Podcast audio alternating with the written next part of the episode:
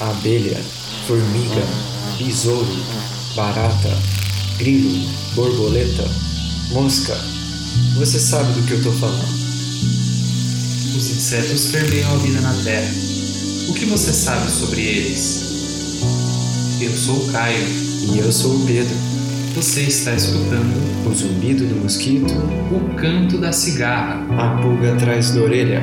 Você está escutando Bug Bites, o seu podcast sobre insetos.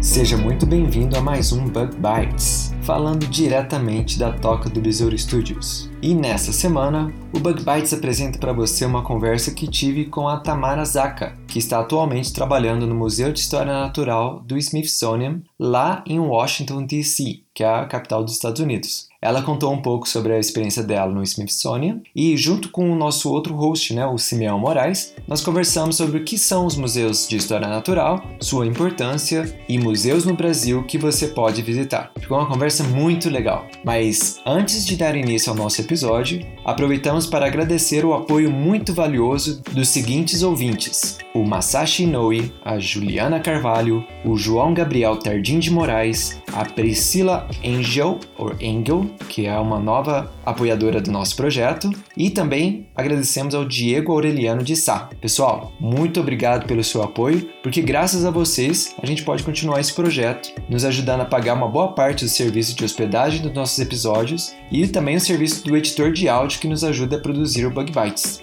E se você ouvinte gosta do nosso conteúdo e também quer apoiar este projeto, por favor, veja na descrição deste episódio o link para o Padrim.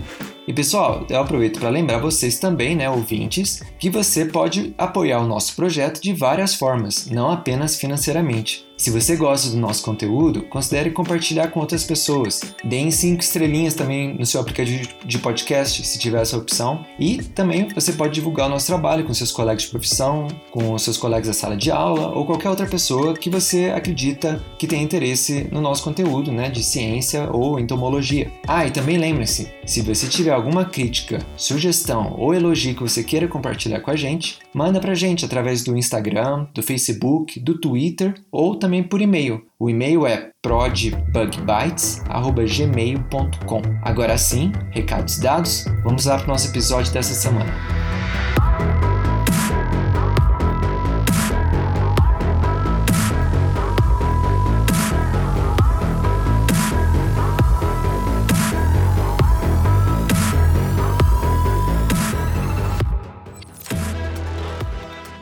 Bom, então vamos começar o episódio de hoje. Nós temos o prazer de ter o Simeão como o nosso co-host hoje. E a gente tem uma participação internacional, né, Simeão? Quem que tá hoje aqui com a gente? Exatamente, Pedro. Então hoje quem vai falar com a gente é a Tamara Zaka. A Tamara já participou de outros episódios aqui no Bug Bites e hoje ela está falando diretamente dos States, da Grigolândia, do Smithsonian. Tamara, fala um pouco pra gente o que, que você está fazendo por aí. Oi, pessoal. Oi, Simeão. Oi, Pedro. Oi, ouvintes do Bug Bites.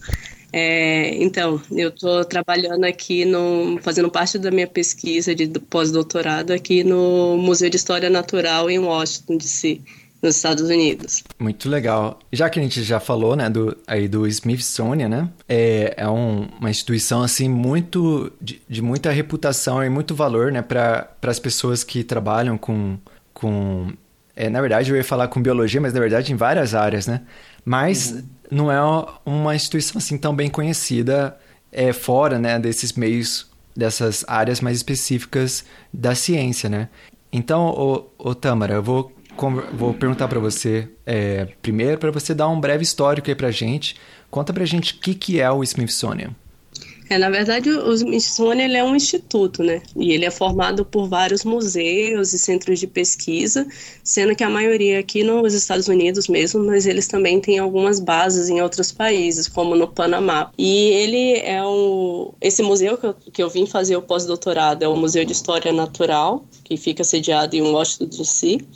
Mas. E ele é um museu bem antigo, quer dizer Na verdade, ele é um museu relativamente novo, né, de 1910. Eu falo antigo porque tem outros museus de história natural pelo mundo, né, como o Museu de Londres, que já desde 1881, né, que foi, foi criado. Então, ele Nossa. acaba sendo um museu relativamente mais novo.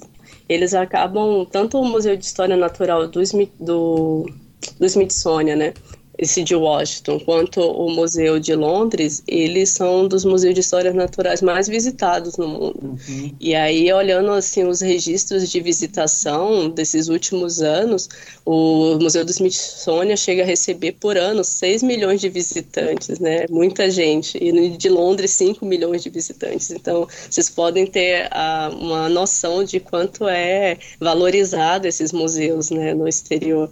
É verdade. É, eu, eu, também eu vou acrescentar, ô Tamara, que é, esse nome, né, Smithsonian, né, ele vem do, do sobrenome do fundador, né, que é o, o uhum. James Smith, Smithson. Não sei se está certa a, a pronúncia, mas que era um uhum. cientista britânico, né, e ele era muito rico, né, e ele que, que fundou, né, essa instituição que, que como a Tamara já explicou, né, é formada assim de vários museus e tem, é, tem bases científicas, né, onde as pessoas, os cientistas podem fazer pesquisa de campo, né? O, um dos mais famosos é na, na Costa Rica, se eu não estou me enganado. Acho que é no, no Panamá. É, no, no Panamá. Panamá. Eu acho que o, é. o, centro do Panamá é o mais famoso, mas ele tem em também Colorado. Na... É. Ah, sim. Então, e aí essa é uma coisa interessante de a gente comentar, né? Que é essa característica de que foi uma, uma pessoa, né, um, um começou como uma, uma iniciativa privada, né, o, esse cientista britânico que era bastante rico fundou essa instituição e até eu tenho aqui que uma citação, né, que ele fundou para o crescimento e difusão do conhecimento e, hum. e aí depois é, acabou sendo assumido também é, pelo governo dos Estados Unidos mas a gente até estava conversando em off, né, antes de começar o episódio. Ele tam, também recebe muitas doações, né? Como é que é a sua impressão aí, estando aí, o, Tâmara, no, no museu? Você vê esse tipo de, de característica dupla do, do, do museu? Ah, sem dúvidas, Pedro. É, aqui é, fica, como você falou, ele tem o, o Smithsonian, ele tem um financiamento do governo, mas o que chama bastante atenção é que um grande montante dessas arrecadações, assim, para auxiliar o museu, tanto na parte estrutural quanto de criação de exposições e tudo mais, ela vem também de doações de pessoas físicas e jurídicas, né? Que é algo que a gente não tá tão, assim, não é tão comum no Brasil. E, inclusive, é, aqui nas coleções, como forma de. É, é, bem comum você passear por meio das exibições, né, caminhar por meio das exibições e coleções, você vê placas colocar dispostas nas paredes com o nome das pessoas né, que doaram, que têm contribuído para manter o acervo e, e, auxiliar em programas ali da, da instituição. Então, acho que é uma forma bem interessante de acabar de retribuir, né, da instituição repro, retribuir o apoio que as pessoas, né, a comunidade, acaba dando para ela. Sim. É engraçado também de ver, né, de como, eu não sei, a, a, a impressão que eu tenho é de que a diferença entre os museus, é, principalmente esses grandes museus e os museus que a gente tem aqui no Brasil, é desde a origem, né? Então, é, eu acho que a grande parte dos museus aqui no Brasil, eles sempre começaram é, com uma, uma, uma, iniciativa do próprio Estado, é, uhum. ou do, do governo, né? Enquanto que essas grandes instituições é, internacionais, né, elas sempre começam com um investimento é, privado, né? Então, no caso do Smithsonian, na verdade, é, toda a origem do museu, né, começou a partir da, da herança do, do Smithson, que quando ele faleceu não tinha nenhum descendente, né, e naquela época, né, o montante de dinheiro que, que ele deixou para essa divulgação do conhecimento e para difusão é, do conhecimento entre os homens, né, foi algo no valor de, de 10 milhões de dólares, eu acho, se você quer um, um dinheiro considerável, né. Uhum. E a partir disso, hoje o Smithsonian, eu estou vendo aqui os dados, ele, ele compreende 19 museus, 7 centros de pesquisa e 142 milhões de itens em suas coleções. Ou seja, é muita coisa. Sim. É. Tanto é que um, é, o, a cidade né, onde o Smithsonian está sediado, grande parte dos museus, ele é muito comum de ser é, tratado como um ponto turístico cultural, porque é tanto museu, é tanto museu, gente, que você é, eu mesmo não consegui visitar todos quando eu estava lá, no Smithsonian. Eu andei bastante no, no Museu de História Natural, no museu de na Fear Gallery, que tem é, que era um museu só especializado em, em arte oriental. Uhum. Tem o Museu Aeroespacial, a Tâmara, acho que foi em alguns outros museus, né? Então, assim, para quem gosta de, de passeios culturais, o Washington é, um, é uma boa pedida.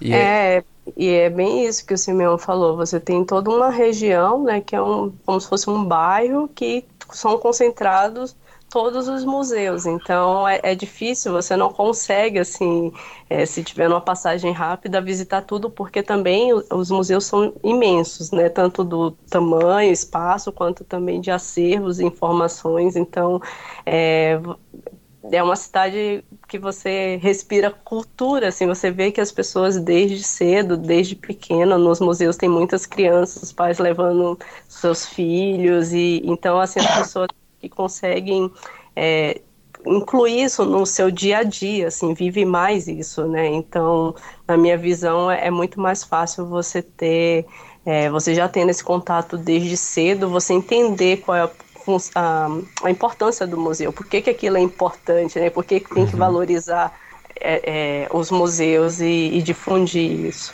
Sim. E só como uma curiosidade, se eu não me engano, esse museu do um desses museus do Smithsonian, né? É o que aparece naquele filme do Uma Noite no Museu, não é? Ah, é exatamente esse que eu tô aqui. É, eu acho é. que não. Acho que o primeiro, na verdade, no primeiro filme é no Museu de História Natural de Nova York, né? Hum. E eu acho que esses, os últimos, teve um que foi no Smithsonian. É, e um deles também, acho que o segundo foi em Londres, então eles foram visitando, usa como set também de filmagem para alguns desses filmes.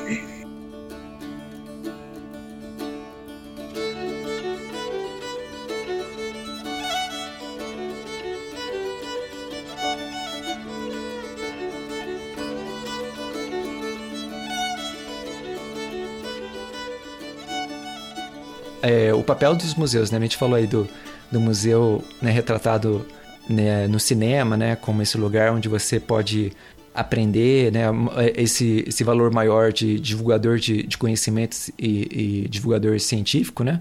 Mas tem outros papéis também, né? Então, é, eu queria voltar para a Tâmara é, para perguntar exa exatamente isso. Assim, é, na sua experiência, né? No, e no que você já acumulou de conhecimento, né, visitando é, museus, é, que é, quais que são assim os papéis principais de uma instituição como um, um, museu de história natural? Eu vejo o Museu de História Natural como um, um local de conexão entre a, a pesquisa o ensino e a transmissão disso para a sociedade, né?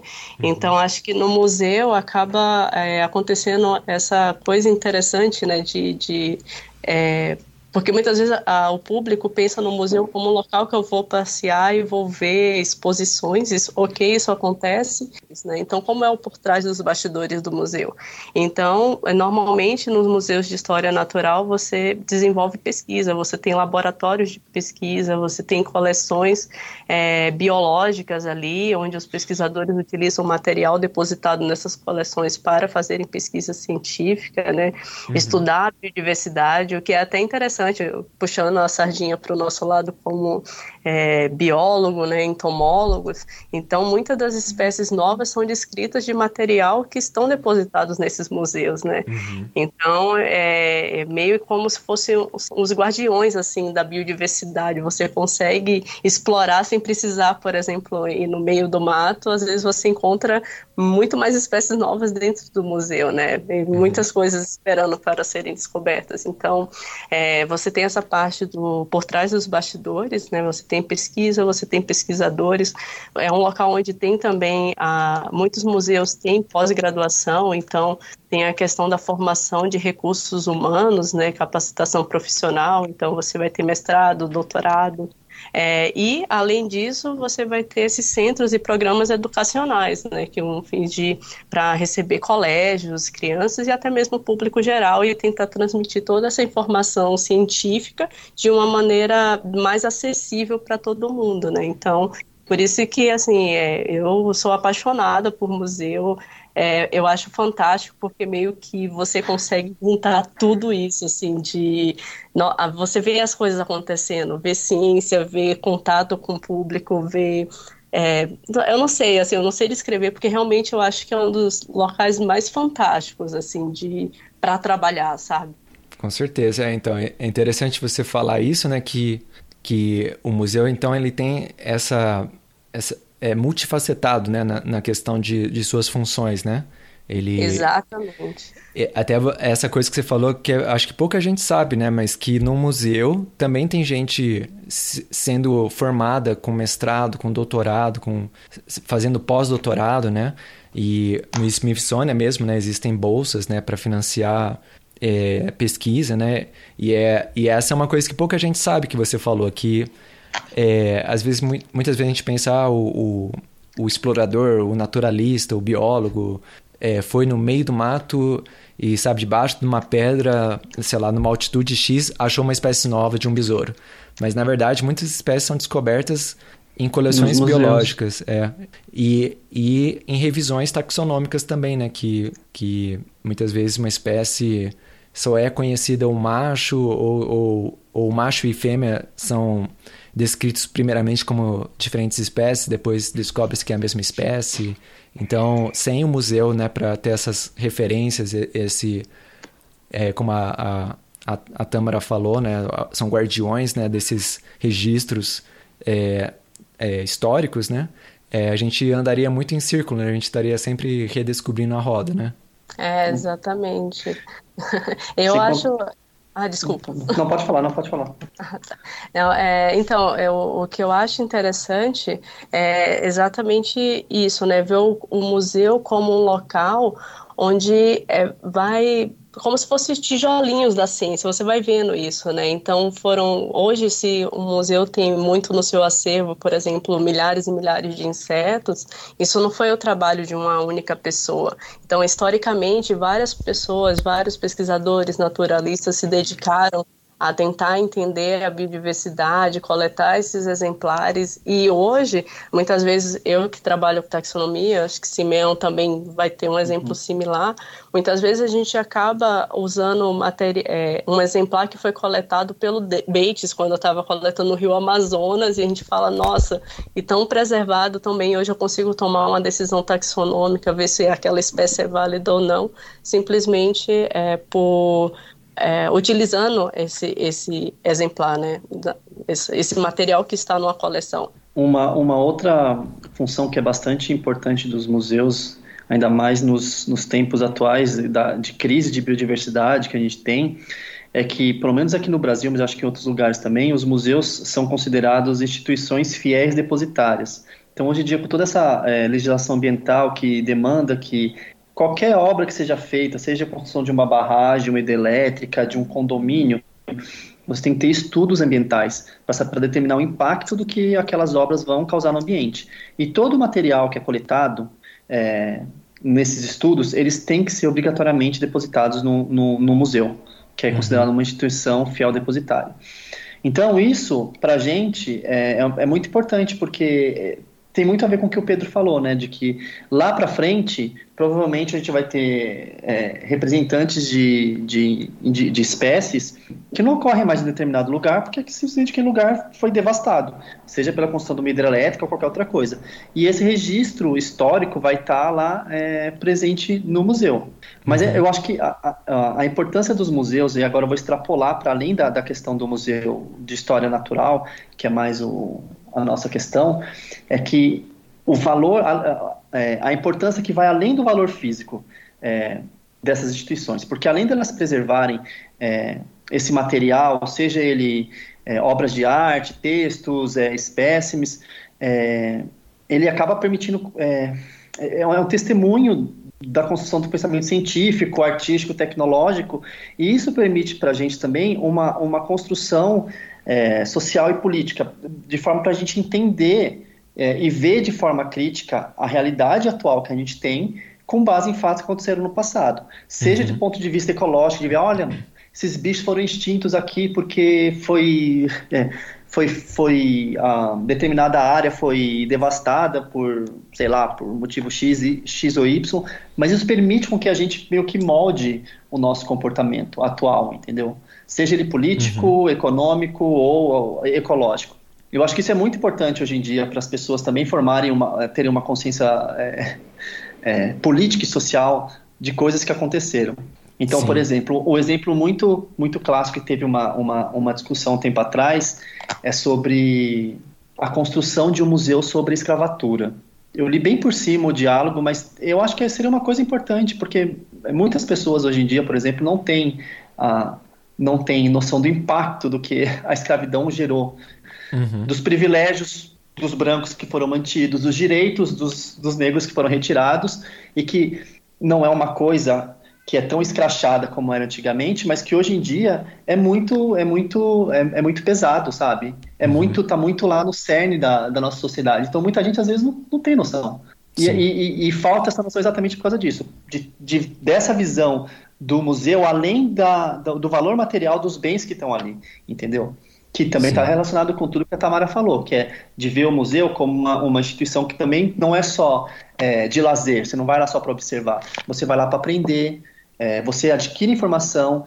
O museu é uma instituição muito importante do ponto de vista de integrar o, o, o tripé do ensino público que a, gente, que a gente tem, que é ciência, pesquisa e extensão. Então, uhum. o museu é um lugar onde você consegue ver isso claramente. Você tem gente trabalhando lá, fazendo pesquisa, você tem gente é, ministrando aula, ensinando, e o, a própria exposição acaba sendo a, uma forma de você é, transpor essa questão da, do ensino e da pesquisa de uma forma muito acessível para a sociedade. Sim, e, é. além, e além, só complementando o que o Simeão falou, a gente, e puxando um pouco também, voltando para a biologia, né, ou ciência, na verdade, eu acho que aí também tem a importância dos exemplares, dos espécimes, já que eles são depositados nessas instituições, né, as fiéis depositárias, como o Simeão comentou, é porque a gente tem os testemunhos, né? Então, qualquer pesquisa que seja desenvolvida, utilize esses exemplares, eles são depositados nessas instituições, em coleções, por exemplo. Então, com isso, a gente consegue fazer ciência, porque a gente precisa de replicabilidade, a gente Exatamente. vai ter o material para fazer teste das hipóteses que foram propostas propostas e até via propor novas hipóteses. Então, essa é, a, é um dos papéis que eu acho é, um dos mais importantes, assim, da questão de manutenção dessas, principalmente coleções biológicas, é você poder é fazer ciência, é tentar é testar é, replicabilidade dos dados, né? Então, por isso é importante manter esses acervos e ter cuidado também com eles, né? Porque como a gente é, lembra, né, do, o Museu Nacional do Rio de Janeiro é um dos maiores museus de, e mais importantes museus de história natural daqui do Brasil, do Brasil, né? Juntamente com o Museu de Zoologia da USP. E o que, que aconteceu em 2018, né? O museu pegou fogo por questão de negligência mesmo, de, de no sentido negligência que eu quero dizer no sentido de que um, falta apoio financeiro para às vezes ter instituto e ter melhor pensar melhor em, em, questões de como evitar incêndios e caso tenha como é que a gente pode conter isso antes de atingir coleções. Eu vejo aqui por exemplo no Smithsonian é, as coleções já puxando para coleções entomológicas, todos os exemplares ficam em gavetas e essas gavetas ficam em armários e esses armários são corta-fogo. Então você tem corta-fogo, tem vários extintores, você tem treinamentos mensais de em casos de incêndio o que fazer. Então tudo isso porque eles sabem da importância do que tem dentro daquele museu. Uhum. É, esses são pontos muito interessantes. Eu vou, eu vou, vou fazer como se diz, vou voltar um pouquinho no assunto, mas só porque tem uns pontos legais que eu queria ressaltar do que tanto o Simeão como a Tâmara falaram, mas como o Simeão estava aí falando, né, do, do museu também como é, importante para a gente formar, é, se conhe conhecer a si mesmo, né, como civilização, como sociedade, né, que a gente vê nesses tempos de revision, revisionismo histórico, né, uhum. que aí tem gente que vai questionar se, se teve ou não teve ditadura, se nazismo é de esquerda ou de direita, se tem gente até que, que, que questiona se, se existiu mesmo os campos de concentração ou não. Uhum. E como é que você sabe, né? Onde que você vai recuperar é, esse tipo de informação, né? Então, assim como nas bibliotecas, né, você tem livros, você tem documentos, você tem provas documentais né, do que aconteceu, você tem é, muitas vezes, é, dependendo da época, né, fotos e vídeos, assim como existem esses, esses documentos né, em bibliotecas, em instituições é, né, de pesquisa assim histórica, nos museus também é a mesma coisa, são provas documentais das, da, no caso da, do Museu de História Natural, né, da, do que já existiu, do que existe, de, de como foi feito, e, e, se você tiver alguma dúvida, você pode voltar e analisar os mesmos espécimens, e vamos dizer, se for importante é, reconstruir, por exemplo, a história, história evolutiva de um... ou, ou nem, nem precisa ser história evolutiva, né? Se você quiser estudar evolução, né? Ah, será que evolução é verdade ou não, né? Os museus você encontra os, os é, fósseis, você encontra organismos de diferentes é, famílias, de diferentes é, espécies. É, se eu quiser uma ossada de um dodô, né, daquele pássaro que já foi extinto, né, é, eu encontro no museu os marsupiais também extintos da Austrália. Então tem, tem, muitos, é, tem muito valor né, científico no museu. E também pode ir bem além de só é, um, um, depósito de documentos, né? De, de, ou, ou melhor, um, um, um lugar onde taxonomistas trabalham. Porque eu estava até lembrando aqui de um estudo, se eu não me engano, foi feito com coleções de mosca branca, né? Que é uma peste agrícola. E aí é, eles estavam vendo que é, coletaram, sabe, num campo de, de, de, algodão, se eu não me engano, é, e identificaram uma nova bactéria do, do gênero Rickettsia nesse, nessa mosca branca, né? E aí eles foram em, em coleções né, biológicas que, que tinham sido depositadas de anos anteriores e coletadas naquela mesma região, e eles conseguiram ver o quando que começou aquela bactéria a se espalhar. É um simbionte, né? Não é uma bactéria não causa doença, né? Na verdade, eles, eles até estavam pesquisando se não é um caso de mutualismo, né? E eles conseguiram uhum. é, é, refazer, né? A, o, desde quando começou os primeiros organismos a terem um grau de infecção dessa bactéria, se espalhou pela toda a população e, e eles acompanharam todo esse, esse fenômeno de um simbionte passando de uma geração para outra é, nesses campos de, de algodão, né?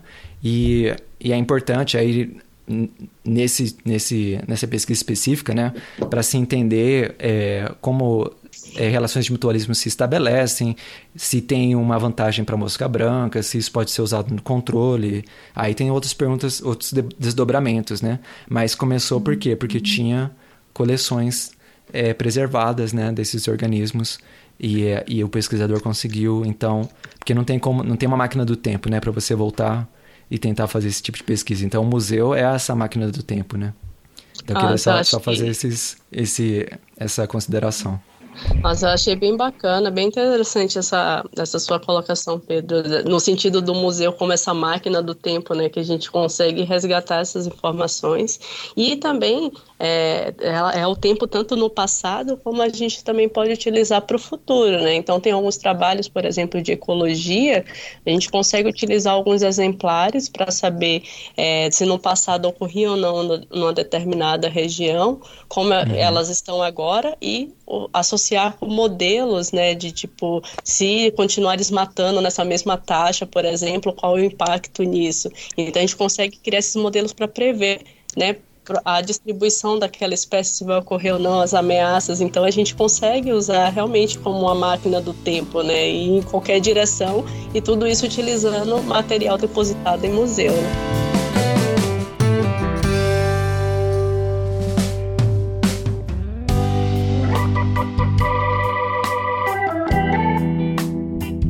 Bom, pessoal, vamos começar então nosso último bloco. É, Simeão, você tinha falado aqui em off com a gente sobre museômica. O que, que, que, seria isso? Então, Pedro, a gente estava falando disso, de museômica, mas só para contextualizar um pouco a discussão, é, porque muitas pessoas, é, quando eu. É, pelo menos uma experiência que acontece comigo, quando eu falo que trabalho com museu, a, a, alguns amigos sempre acham que é um trabalho um pouco mais tradicional, ah, fica lá vendo bicho morto, é, descrevendo espécie. É, mas não, tem várias áreas né, e ciências que usam tecnologias de ponta agora que também estão começando a usar é, material de museu. Uhum. E uma delas é uma área nova, relativamente recente, que o pessoal, os pesquisadores têm chamado de museômica, né?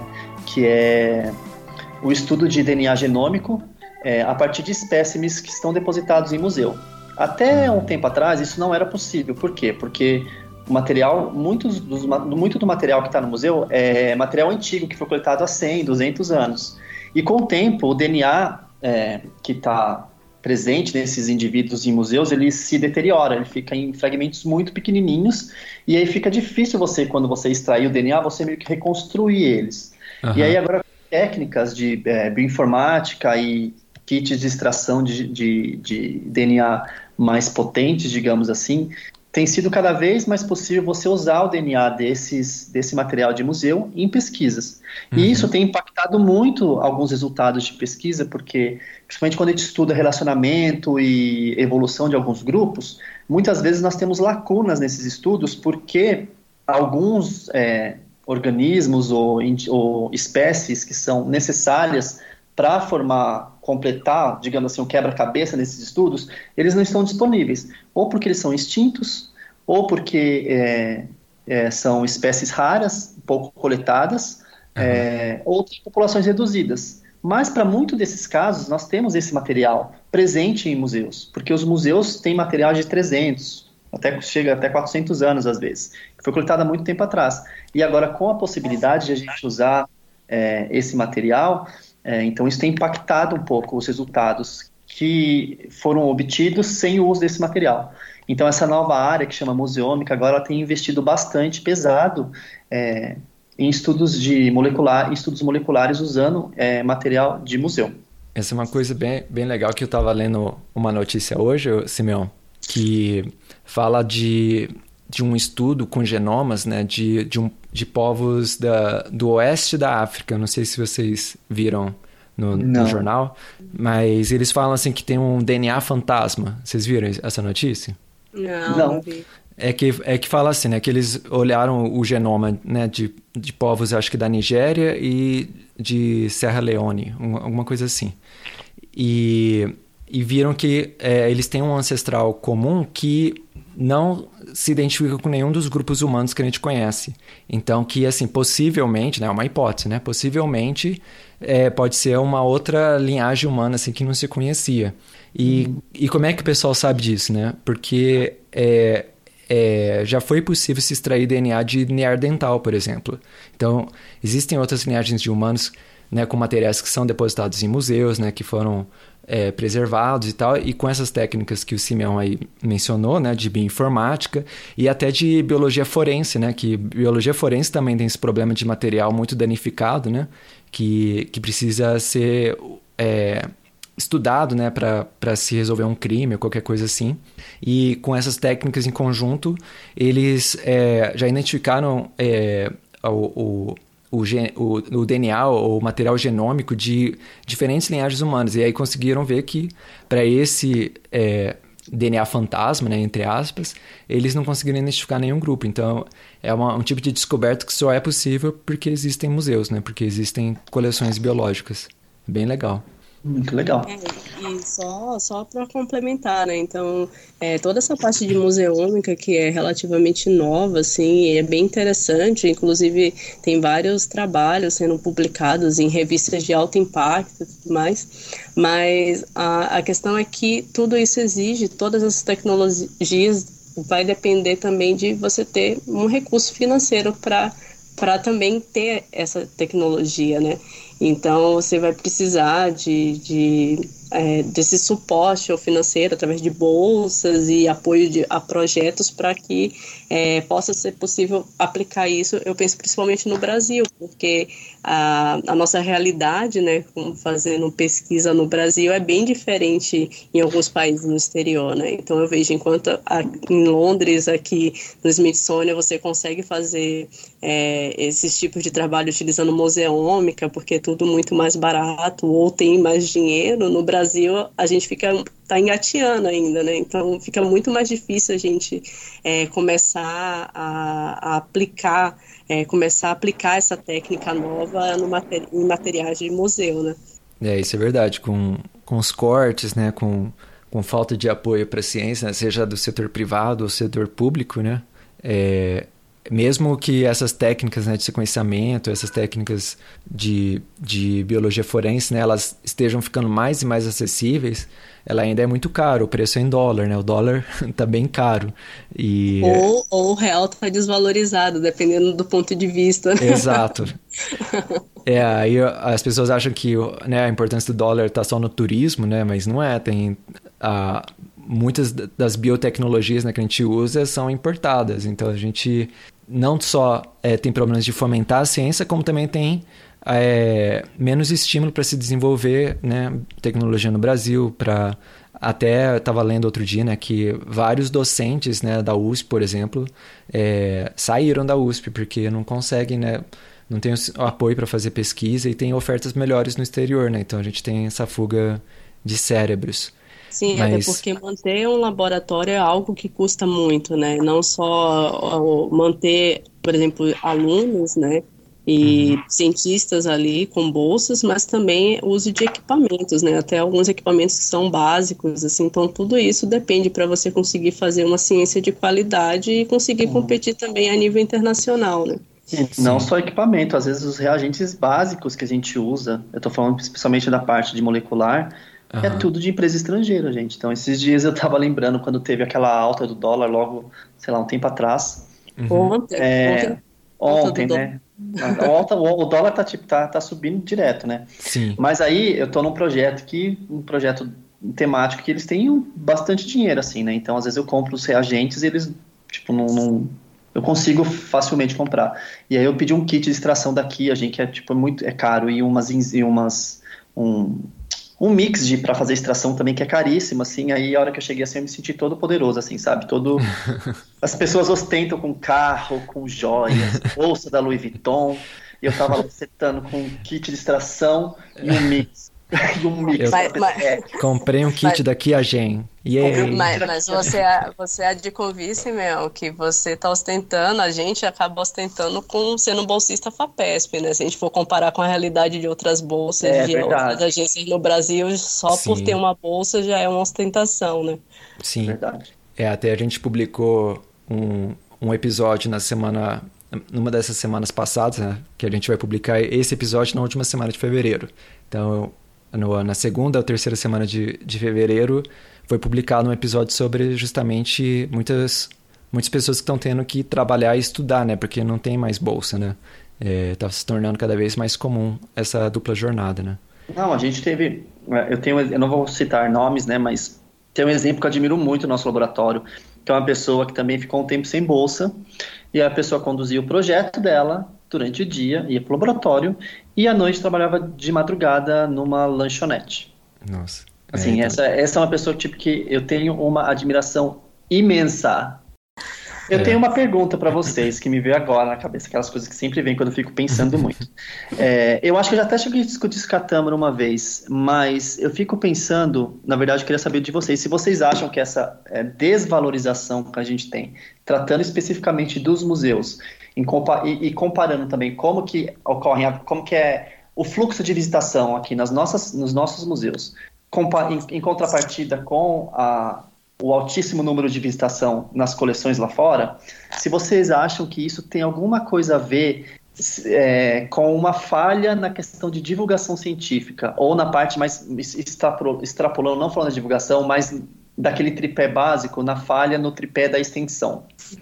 Olha, eu acho assim, eu não atribuiria isso, é, só esse como fator, não sei se o principal na minha visão. Eu acho que são vários fatores que, na minha opinião, por exemplo, envolve até mesmo a questão cultural, né? Eu acho que talvez porque aqui fora você tem, por exemplo, 6 milhões de visitantes no Smithsonian, por exemplo, por ano no Museu de História Natural.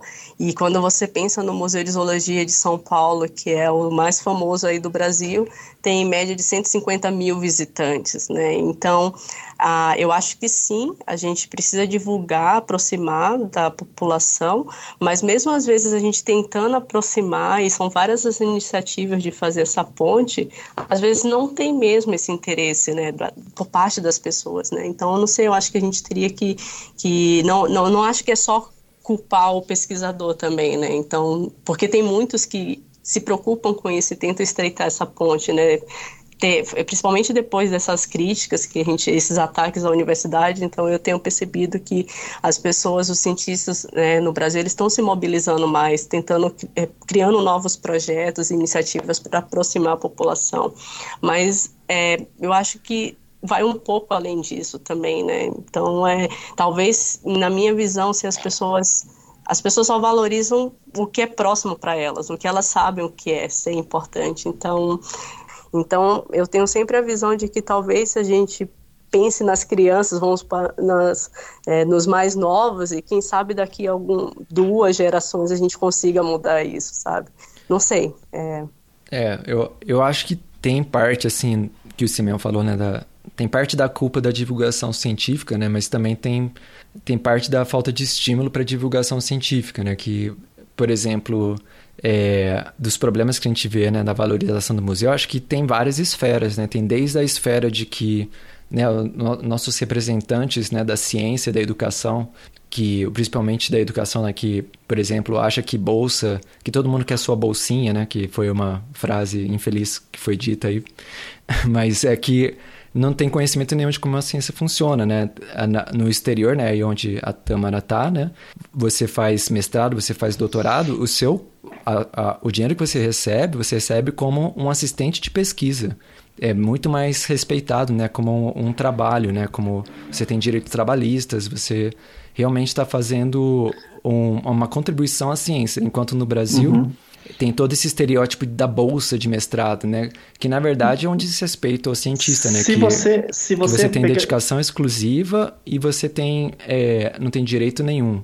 E, e aí você vai indo de esfera em esfera, você vê que é, é, é, é desde do, da esfera mais é, é, básica até as, as, esferas do governo que realmente parece que não tem um entendimento do valor da ciência, né? Que é um querem um país que, que seja grande inovador científico, que, que produza tecnologias, ao mesmo tempo que ataca né, as instituições de pesquisa, quer importar tecnologias de outros países, sem, sem conhecer que a gente já tem as tecnologias no Brasil. Eu acho que, assim, começa humildemente do, né, fazendo é, divulgação local na nossa, na nossa cidade, no nosso bairro, no, via podcast, via YouTube, né? Mas com certeza está melhorando. Se a gente vê o número de, de mídias, né, de divulgação científica hoje, e né, se não comparar, por exemplo, quando a gente fazia a graduação, aumentou muito, né? Tem muito aumentou mais. bastante.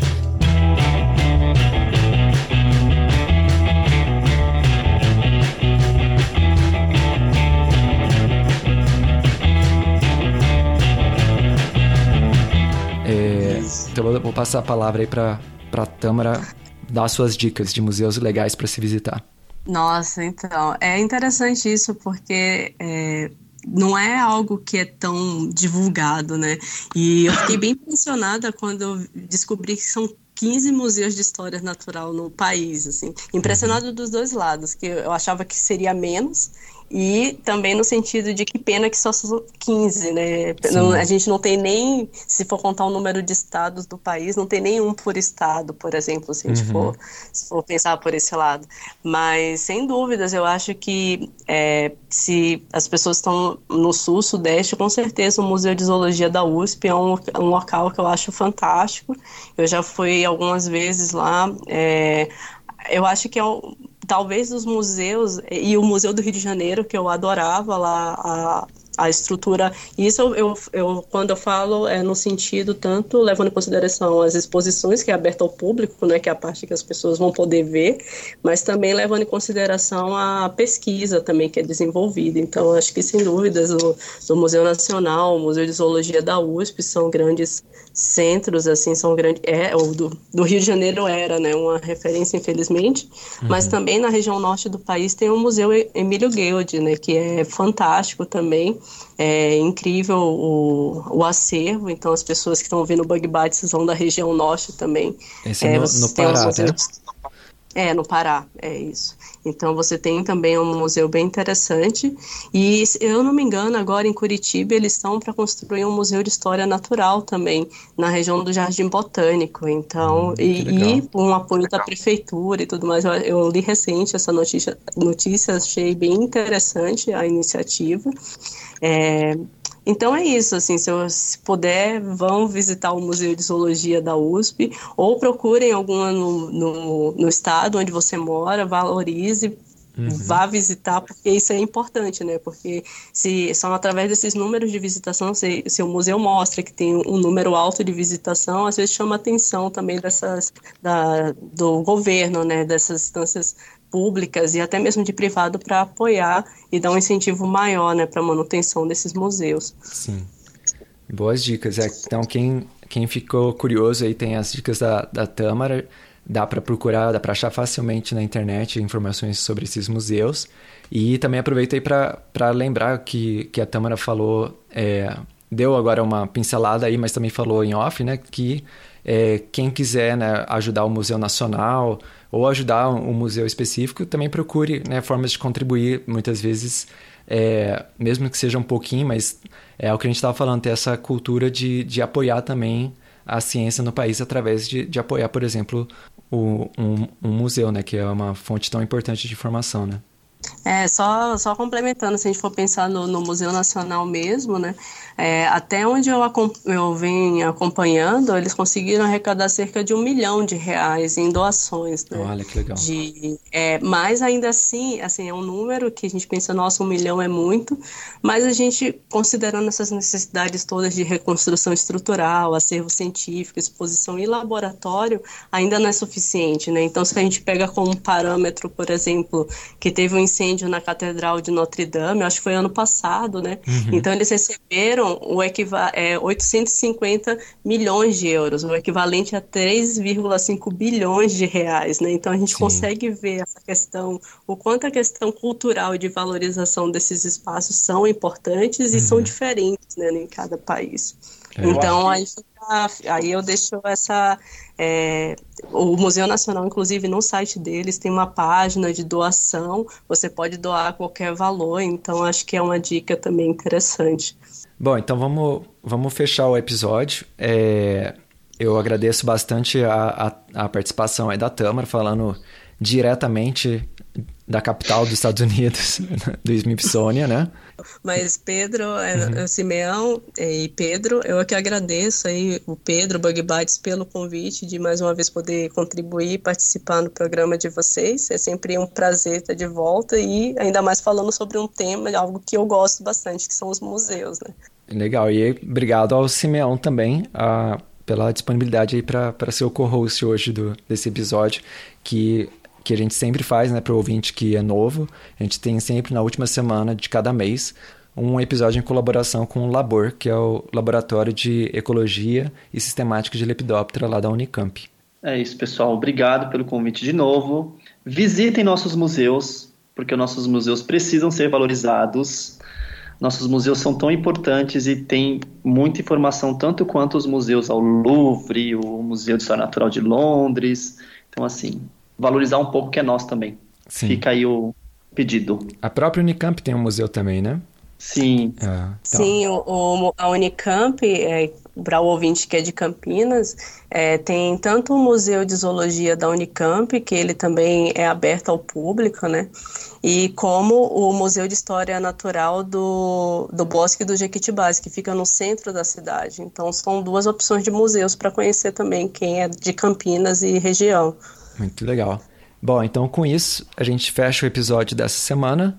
Muito obrigado aí pela audiência e a gente se fala de novo na semana que vem. Tchau. Mais. Tchau, tchau. Até.